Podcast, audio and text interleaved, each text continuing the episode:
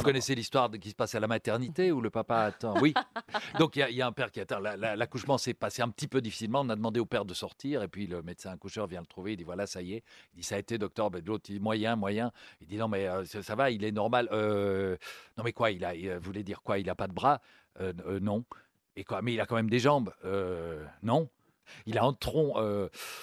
On peut pas dire, dit, dit le docteur, pas vraiment. Alors ils arrivent dans le truc et il y a le, le petit couffin qui est là, et il s'approche, il, il soulève le drap et il voit en fait, et ce n'est qu'une grande oreille. Et alors le, le père se rose- le père est devant le fils et il dit mon petit, tu es différent des autres, mais nous t'aimerons comme un enfant euh, normal. Et là le médecin lui dit parlez un peu plus fort, il est sourd. Ah non, alors là, on la connaissait pas.